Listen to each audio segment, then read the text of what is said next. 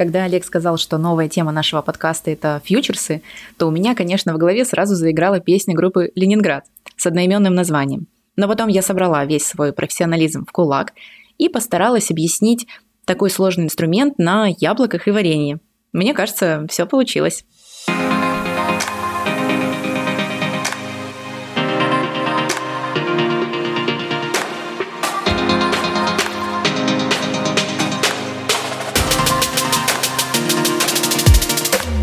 Всем привет! Это новый выпуск, а может быть и очередной, а может и новый выпуск подкаста «Где деньги свет». Подкаста про управление финансами в повседневности. А, тем, кто присоединился недавно а, к нам, меня зовут Олег. Напротив меня в мониторе Света Инвестова. Света, привет! Привет, Олег! Привет, друзья! Кто видит нас, слышит, наш подкаст, он про управление финансами повседневности. Мы рассказываем о том, как управлять финансами и не сойти с ума. А, рассказываем о том, чтобы это было легко, просто и понятно. Сегодня у нас... Особенно в наше текущее время. Да, особенно... Чтобы не сойти с ума. Олег, а мне казалось, у нас сегодня последний выпуск э, второго сезона. Нет, у нас еще будет один. Там как раз мы хотим э, поговорить про э, крипту, в которой ты должна а, была точно. разобраться к этому времени, да, навер... надеюсь, ты разобралась. А сегодня у нас... Я разобралась. Да, сегодня у нас не менее э, интересная тема, по крайней мере, когда впервые я услышал эти все названия и слышу до сих пор, у меня э, возникают ассоциации, это вообще не про меня, это что-то на инвесторском, э, непонятное. В общем, сегодня буду тебя одолевать вопросами про фьючерсы, фьючерсные контракты и очень страшное название «структурные ноты». А это... О боже, чтобы сейчас все понимали, а, мы с Олегом не готовим вопросы заранее, поэтому а, я очень люблю разговаривать про фьючерсы. И сразу вспоминаю песню, по-моему, группы Ленинград. Так. Вот, она вот у меня сразу при фьючерсах в голове возникает. Вот. А не будешь петь песню? Нет, нет, я песню петь не буду, у нас подкаст а, иначе, для иначе придется интеллигентный. Ставить, иначе придется ставить шильдик 18+, я понял. Да. А, в общем, из новостей нашего подкаста а, у нас а, важная новость, что Apple у нас включил подборку подкастов про деньги. Спасибо, а, спасибо Apple за это. А, также... Думаешь, они нас слышат? Ну, в любом случае, может быть, слышат, может быть, и не слышат, но в любом случае классно, что э, это происходит. Мне очень радостно видеть, как э, растет наш подкаст, как пишут нам отзывы. Это реально дает тебе энергию что-то делать дальше.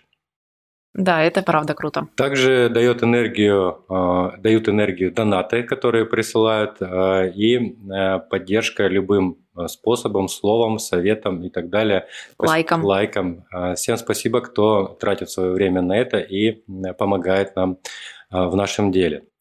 Итак, давай приступим к вопросам. Ну, естественно, первый вопрос, он, ну, помимо фьючерсов, еще давай обсудим индексы да, в целом. А, что ну, слушай, это же вообще абсолютно разные вещи. Ну, давай, ну, давай обсудим, да. с чего начнем? Да, давай, с индексов? Да, давай начнем с индексов. Смотри, а, вот я когда вижу а, какие-то цифры мелькающие, да, там говорят индекс Дон Джонса, индекс Московской биржи, они куда-то упали, поднялись. Вот эти индексы, давай вот самый там понятный и популярный индекс там Московской биржи, да, возьмем – ну, давай, да, давай возьмем у нас российских подкасты и возьмем российский да, индекс московской у, биржи. У него тикер, тикер это аббревиатура из латинских букв I, M, O, E, X, по-моему, так. Ты выучил? Да. Я его даже себе на заставочку поставил, смотрю, там он то зелененький, то красный. Вот этот вот индекс, он, это что вообще такое?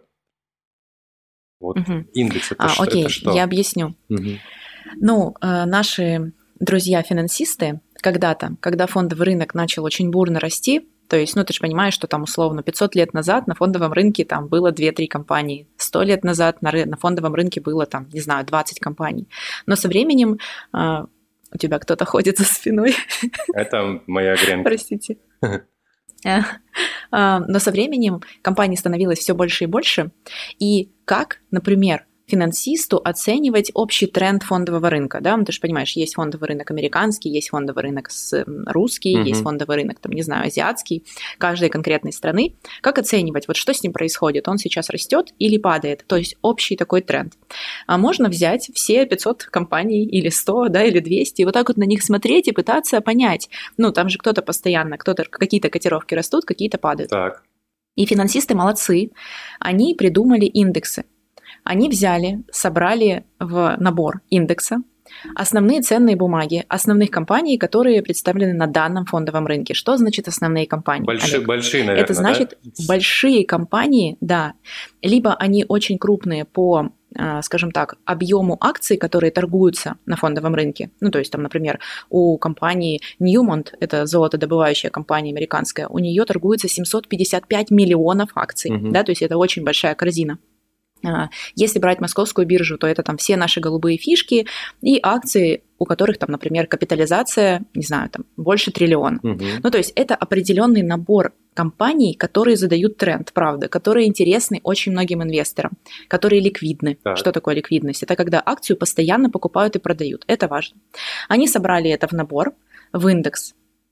И этот индекс условно показывает тебе среднюю стоимость акций по всем этим компаниям в моменте. А, то есть смотри, Таким образом, то есть смотри, взяли все вот эти большие, э, больших ребят, вот этих вот, угу. собрали их в кучку э, и в кучку. посчитали среднюю стоимость э, их акций, так? Да, все так. И индексы, ну, они условно, их котировки считаются автоматически, там, не знаю, ну, раз в секунду, да, так же, как и стоимость любой другой акции. Таким образом, ты можешь просто смотреть на индекс московской биржи и понимать, что происходит, то есть какой тренд сейчас. А сейчас индекс московской биржи растет в целом или он падает. Здесь есть интересная особенность, она, наверное, заключается в том, что иногда бывает так, что, знаешь, там люди говорят, о боже, а, индекс упал, все пропало, а конкретный инвестор заходит в свой портфель и видит, что у него, например, все компании зеленые. Это тоже возможно. Это значит, Подожди, что ну, он... это может значить, что у него в портфеле нет э, крутых ребят. это значит... А, это может значить верно, что у него в портфеле нет крутых ребят, но тех, кого он инвестирует в данный момент, они не падают в цене, угу. И иногда вот я слышу такое от новичков, что они такие говорят, почему все типа ужас-ужас кричат, вот я зашел в портфель, у меня там все ок, ну то есть он зеленый. Вот это происходит потому, что ты не инвестируешь в конкретные акции крутых ребят, да, которые сейчас падают. Или у тебя, здесь стоит или у отметить... тебя интернет отвалился просто. А, тоже, кстати, да, да. Вот. А, здесь интересно отметить, что вот на таких колебаниях незначительных до 5% падения, например, до 7% падения, ты можешь это на своем портфеле так сильно не чувствовать. Но когда происходит кризис фондового рынка, а у нас произошел в марте кризис московской биржи, угу. конечно же, валится все. Ну, то есть тогда ты точно поймешь, видя, как московская биржа снижается на 15%, на 20%, на 25%, у тебя, естественно, в портфеле будет лететь э, тоже абсолютно все. Да, так и, так и есть. И ты смотришь и просто а, ужасаешься. И... Ну, я могу еще сказать для информации э, людям, которые, может быть, не знают. А, ведь биржа сама отслеживает, естественно, ежесекундно движение своего индекса.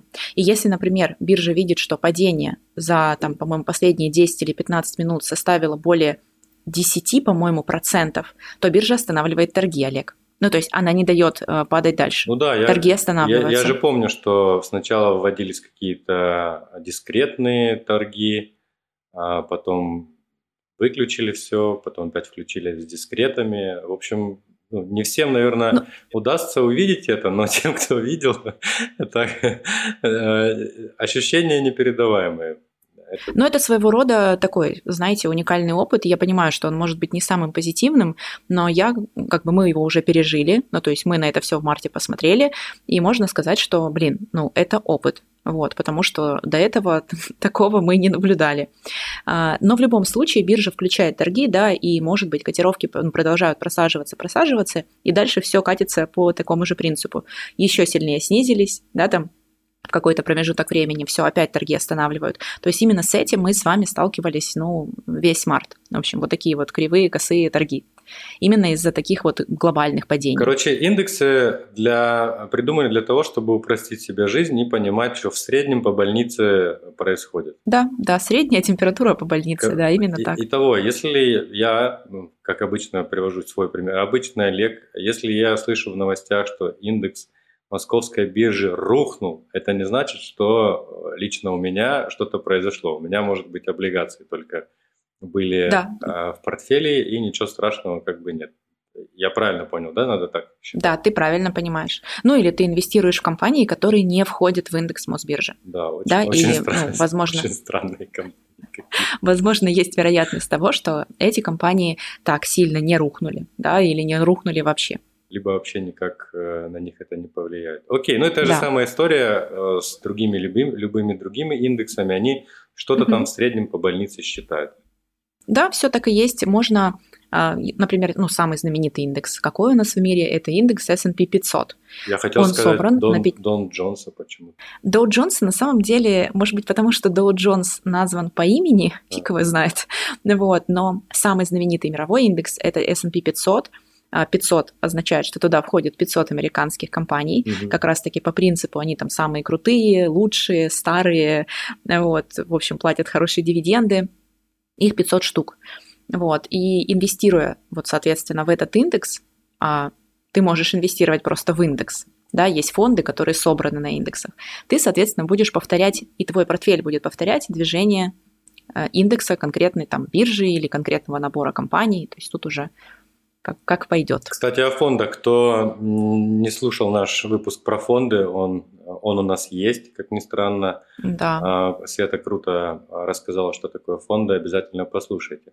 Окей, с индексами понятно. Теперь а, к этому странному а, названию, которое простому человеку, ну, мне как, как минимум точно, режет слух, это фьючерсные сделки.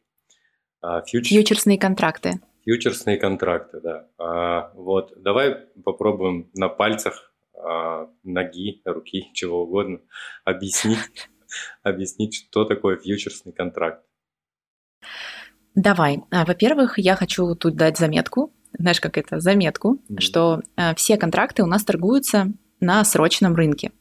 А почему-то, когда люди слышат понятие срочный рынок, они сразу такие суетятся и думают, что что-то срочно нужно делать или что-то срочно нужно покупать или продавать на таком рынке. Угу. Но нет, срочный рынок существует достаточно давно, и срочный обозначает просто срок. То есть рынок так назвали, потому что там торгуются контракты, у которых есть конкретные сроки их исполнения. Вот и все. Поэтому это срочный рынок. На срочном рынке у нас торгуются фьючерсные контракты и торгуются опционные контракты, и мы сейчас их с тобой на пальцах обсудим. Вот. И, может быть, ты после выпуска пойдешь и продашь или купишь свой первый фьючерс. Давай подумаем, и, и, какой и тут, пример и тут здесь... важное уточнение, и при этом не обанкротишься. Ну, вот так. и, и при этом не обанкротишься. Да, давай я сразу дам ремарку, что э, вообще фьючерсная торговля является одной из самых рисковых а, среди всего вида инвестирования, который существует. То есть облигации, акции, фонды, да, вот. И на срочном рынке фьючерсные контракты являются самым рисковым инструментом. Почему так? А потому что ты не можешь торговать фьючерсными контрактами без использования кредитного плеча брокера. М? Понятно, При- да? Прикольно. То есть за свои деньги это вы молодцы сделали. торговать. Да, это хорошо. ну, не мы, извините, это фондовый рынок сделал. Вот, ты не можешь торговать. И из-за этого, если ты торгуешь с плечом брокера, то ты имеешь риски потерять не просто свои деньги, а остаться еще кому-то должным. Угу, конкретно брокеру. Я уточню, если Э, по поводу торговли с плечом. Это значит торговля в долг. Это торговля да. в долг. Это угу. торговля на деньги брокера. Угу. Да, так и есть. Кредит. Вот. В кредит, да. Именно, именно поэтому на фьючах э, теряются громадные деньги, и потом еще люди очень долгое время остаются кому-то должными. Хотя Форекс, он же пиарит фьючерсные контракты, типа заходите, эй, тут можно заработать миллиарды. В общем, друзья, честно вам скажу, может быть и можно, но это, наверное, там какой-нибудь 0,5% из всех трейдеров, которые существуют. И торгуют уже лет 20-30, да, то есть которые все понимают. Но вернемся к фьючерсу. Давай. Давай на пальцах представим, Олег, что ты фермер. Так, я фермер. Вот, фьючерсный контракт – это контракт. Что такое контракт? У контракта есть продавец, есть покупатель, и есть внутри контракта обязательства. И вот во фьючерсе продавец фьючерса и покупатель, соответственно, они, когда заключают вот эту сделку, они имеют перед друг другом обязательства. А, вернемся к тебе как фермеру. Представь, что ты фермер и выращиваешь яблоки. Да, давай яблоки. Вот давай яблоки. Вот март месяц этого года. А, ты как фермер как бы не понимаешь, что будет осенью, а какой у тебя будет урожай, а как подорожает э, стоимость, не знаю, там газа, угу. какая будет инфляция. Ну, то есть ты не можешь это предсказать э, заранее. Особенно, например, вот в такой период, который происходит сейчас, да? Неполная неопределенность. Но, в принципе, закладывая какие-то все риски, ты понимаешь, что по 50 рублей за килограмм яблок, я сейчас цифры беру вообще из головы, угу. ты готов эти яблоки осенью продать. А, ты понимаешь, что если будет огромный урожай яблок у твоих соседей-фермеров, то цена может быть гораздо выше просто из-за того, что предложение будет очень большим. Угу. Ты понимаешь, что может быть не сезон яблок, и тогда ты мог бы продавать яблоки по 100 рублей там, да, или по 150, но ты для себя вот такую приемлемую цену выбрал. Есть я, Света, да, Инвестова. Да. И представь, что я э, делаю джемы. Ну, у меня какой-то завод, который производит яблочные джемы. Варе... А, варенье, и... варенье. Я буду переводить варенье. тебя на, на русский. Варенье. На русский, хорошо. А, и я тоже в марте Э, продумываю да, свою стратегию, что у меня там основное производство начнется осенью, когда там э, я соберу урожай от фермеров, куплю его. И я тоже понимаю, что могут быть разные вот такие вот риски, которые могут либо сильно увеличить цену на товар, который мне необходим для производства, вот, ну, либо сильно уменьшить. Но мне же хорошо, если уменьшится, но предсказать я это не могу. И вот я прихожу к тебе, Олег, ты говоришь, вот я готов в сентябре продавать яблоки по 50. Кто готов их по 50 понимать, при, покупать? И вот я, короче, Света, я прихожу к тебе и говорю, слушай, я готова. И вот у нас складывается фьючерсный контракт. И в сентябре, Олег, что бы ни случилось, ты обязан мне продать, ну там будет указано количество, наверное, какое-то, безусловно, ты обязан мне продать яблоки по 50 рублей за килограмм, даже если они будут стоить 200. А я, как э, человек, который заключил с тобой этот контракт, обязана буду их купить по 50 рублей, даже если они стоят 25, От, например. Отложенная сделка, в общем, да? Это отложенная сделка, да. И особенность э, фьючерсных контрактов, они вообще у нас, э, ну, на что это я привела пример бытовой, э, хотя фьючерсные контракты на конкретные товары тоже существуют. Но в основном вот самые популярные фьючи, они на валюте, вот. Вот, например, сейчас непонятно, что с курсом доллара, да? У тебя, например, Олег, есть доллары, вот, и тебе их нужно будет продавать обязательно в сентябре. И ты не понимаешь, что будет в сентябре. То есть он будет там по 40 рублей или по 100. Но ты понимаешь, что в принципе за 70 ты их готов продать. Угу. А я человек, который доллары покупает, например, не знаю, чтобы там платить за что-то в долларах. И я тоже не знаю. И поэтому я готова заключить с тобой, ну, купить этот контракт, ну, чтобы, соответственно, застраховать как-то себя. Вот а, это такая особенность фьючей. Фьючи бывают на акции, на конкретные, фьючи бывают на валюты, на облигации. Но вот я же говорю, самые популярные, наверное, это валютные. Угу. А потом а, вот этот контракт, получается, ты можешь перепродавать как хочешь, и, да. и на него растет уже цена в зависимости Все от так, того... я могу его перепродавать, они торгуются открыто, их может кто-то покупать, и я могу продать свои обязательства mm да, кому-то другому, кому это будет интересно, это будет стоить денег, ну то есть фьючерсный контракт, он стоит денег. mm То есть когда мы с тобой этот контракт заключаем, то смотря кто здесь более заинтересованное лицо. То есть, если я создаю фьюч, например, что, ребята, фермеры, я готова у вас купить яблоки в сентябре по 50 рублей, вот, то ты его у меня купишь, да, и заплатишь мне за это деньги. И потом он пойдет уже торговаться на бирже. А если ты, например, наоборот, инициируешь такой контракт, то, соответственно, я тебе заплачу денег. Вот, за то, чтобы его заключить. И как раз, вот такая история. И как раз основной риск в том, что ты можешь по этому фьючерсному контракту что не угадать цену или, или что? Я могу не угадать цену. Во-первых, я Напоминаю, что мы фьючи можем торговать. Фьючи торгуются только с плечом, угу. и я могу вообще не угадать цену абсолютно, и здесь потерять много денег.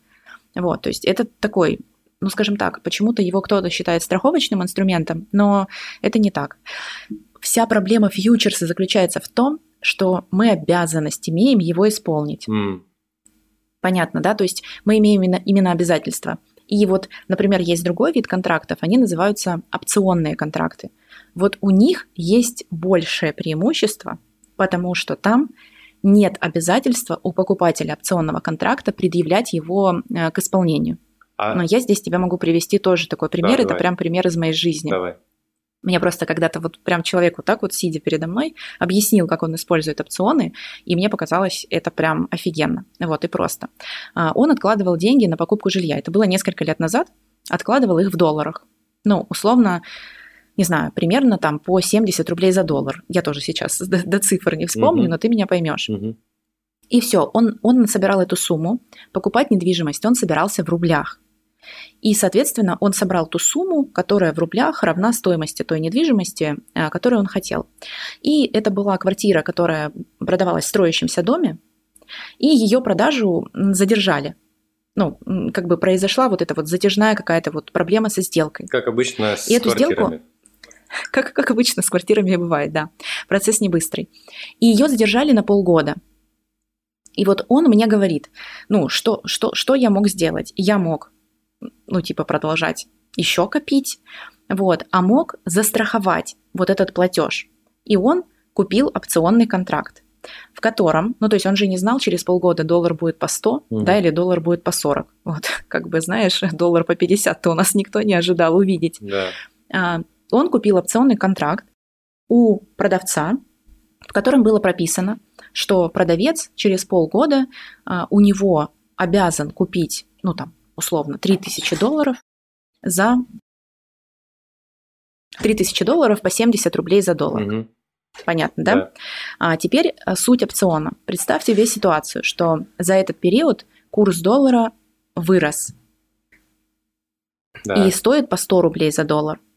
Тогда ему невыгодно реализовывать этот контракт, верно? Да. Ну, потому что он продаст доллары и заработает гораздо больше рублей. Угу. А представь теперь, что курс доллара 50 рублей. Тогда ему выгодно реализовать этот контракт.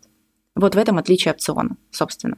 Ну и то надо пользоваться этим довольно аккуратно. А Очень аккуратно. Поэтому понятно, почему риск большой. Э, и ну, сейчас я понимаю, что да, я такой Думаю, ага, я верю в доллар, там, не знаю, по 30 выставил контракт, и, и в итоге доллара по 30 не случилось, и у меня все что, сгорело или что? Что происходит? Ну да, в данном случае, смотри, в данном случае рискует больше продавец контракта. Угу. Ну, то есть, вот если там ты, например, сказал, что вот смотри, я могу у тебя купить, э, купи у меня опцион, я могу купить эти доллары через полгода по 70 рублей. Ты рискуешь.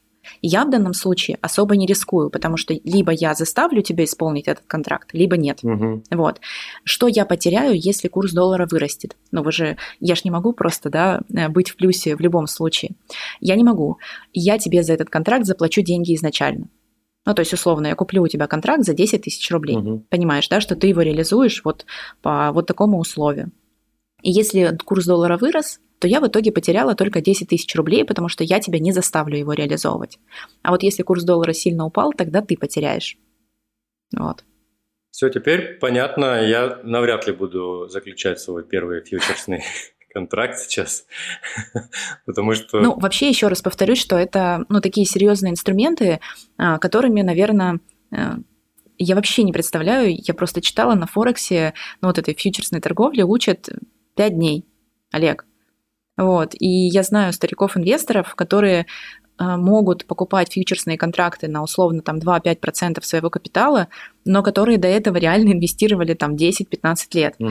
Ну, то есть здесь нужен быть Здесь должно быть даже не понимание инструмента, а здесь должно быть понимание экономики, угу. процессов, геополитики. То есть, да, чтобы что-то на это можно было зарабатывать. Э, поэтому, не знаю, ну, это ну, прям, вдруг, это точно не мой да, инструмент. это точно мы не рекомендуем а, к использованию. А, точно не нужно сразу же бежать и а, покупать фьючерсы, опционы или еще что-то. Если а, планируете это делать, то лучше изучить этот вопрос не только по подкасту. Очень глубоко. Не только по подкасту, не только... И не на Форексе. И не на Форексе, как-то понаблюдать, э, где больше всего денег сливалось. И э, в итоге хочу, чтобы этот выпуск закончился на какой-нибудь ноте, и давай его закончим на структурной ноте. На структурной ноте. А это вообще э, какой-то космос космический. Иногда в приложении банковском появляются э, такие вещи. Э, где-то читаю в заметках, в письмах э, приходят, что есть структурные ноты. Но опять же, э, давай для обывателя, Олега, структурная нота это, это что? Ну, для обывателя Олега структурная нота – это инвестиционный инструмент, который обычно предоставляют конкретные брокеры. Ну, то есть брокер сам внутри а, себя формирует какую-то структурную ноту, которая может содержать набор ценных бумаг разного рода. Ну, то есть это могут быть э, акции, это могут быть акции и облигации, это могут быть акции, облигации и фонды, например. Угу. Ну, то есть а, брокер сам подбирает список определенных инструментов продает тебе эту структурную ноту, и там есть особенность ну, у структурной ноты. Если ее доходность а, ну, превышает какой-то определенный процент в совокупности, вот как индекс, короче, mm-hmm. знаешь, что, что-то типа того, mm-hmm. а, то в этом случае брокер забирает свою прибыль, ты забираешь свою прибыль. Ну, в общем, вы как-то с ним делитесь. Вот. А это прописано в условиях, а, да? Да, конечно, mm-hmm. это все есть в условиях. А если э, нота не работает, ну, то есть она работает не так, как состав, ну, в общем, она падает, вот, то в этом случае ты, как э, инвестор, который в нее инвестируешь, будешь получать некую премию. Она тоже рассчитывается определенным образом, и лучше это почитать, потому что это сейчас будет очень сложное объяснение, но чем людей как бы подкупают структурные ноты? тем, что вроде как ты инвестируешь в активы через брокера, но при этом, если там все плохо, он тебе будет какие-то деньги платить. Угу. Опять же, до определенного условия. Вот, то есть, если там нота упала на 90%, да, внутри вот этот состав ценных бумаг, то никто тебе ничего платить не будет, Олег. Ну, понятно. Но в случае прибыли ты эту прибыль а, будешь делить. А, поэтому для меня любые структурные продукты – это тоже точно не мой о, вид инвестирования. Ну, то есть я пока в здравом уме, угу. знаешь, как это в твердой памяти, готова сама инвестировать в ценные бумаги, понимая риски, что какая-то бумага может вырасти, какая-то бумага может упасть. Э, но я не хочу ни с кем делиться прибылью. Вот, да, слушай, да, да, у нас какой-то жадный инвестор появился. Давай, в общем, структурная нота – это какая-то авоська, набитая вот этими инструментами, фондами, акциями, да. облигациями, а, это такая для, для ленивых, да, наверное. А. Да, это прям для очень ленивых, да, совсем. Да, то есть... Ну и то, для ленивых, мне кажется, можно предложить что-то получше, типа, не знаю, закидывать каждый месяц деньги на брокерский счет и покупать фонд на индексе Мосбиржи. Вот, мне кажется, самый такой ленивый ну, вообще или, способ или, инвестирования. Или, или депозит. А, ну да, Угу, и, под 7% ну, сейчас. Да, ну и как обычно, если покупать какой-то структурный, э, структурная нота, мне кажется, просто название такое. Э, Красивое, краси, кстати. Красивую обертку сделали. По сути, это какой-то мешочек с набором э, каких-то инструментов плюс-минус за который вы будете платить деньги, да, то есть там будет и комиссия, и плюс вот это какое-то разделение некой прибыли, вот, после определенной доходности. Так, ну окей, э, мы разобрали с тобой все вопросы, которые я хотел э, разобрать сегодня с тобой. Спасибо тебе большое. А, я точно не э, пойду сейчас после этого выпуска покупать какой-то фьючерсный контракт, но посмотрю, как это все работает. Погуглю самые большие провалы на фьючерсных сделках я точно это погуглю. Погуглю а, самые большие доходности на фьючерсных сделках, а, посмотрю, как это произошло и простые ли это были люди. Может быть, такие же варианты сделаете и вы, чтобы как-то расширить свой кругозор в финансовой грамотности, в повседневности. На этом у нас все. Спасибо большое, что с нами. У нас еще остался один, может быть, два выпуска во втором сезоне. Потом мы планируем перезагрузиться.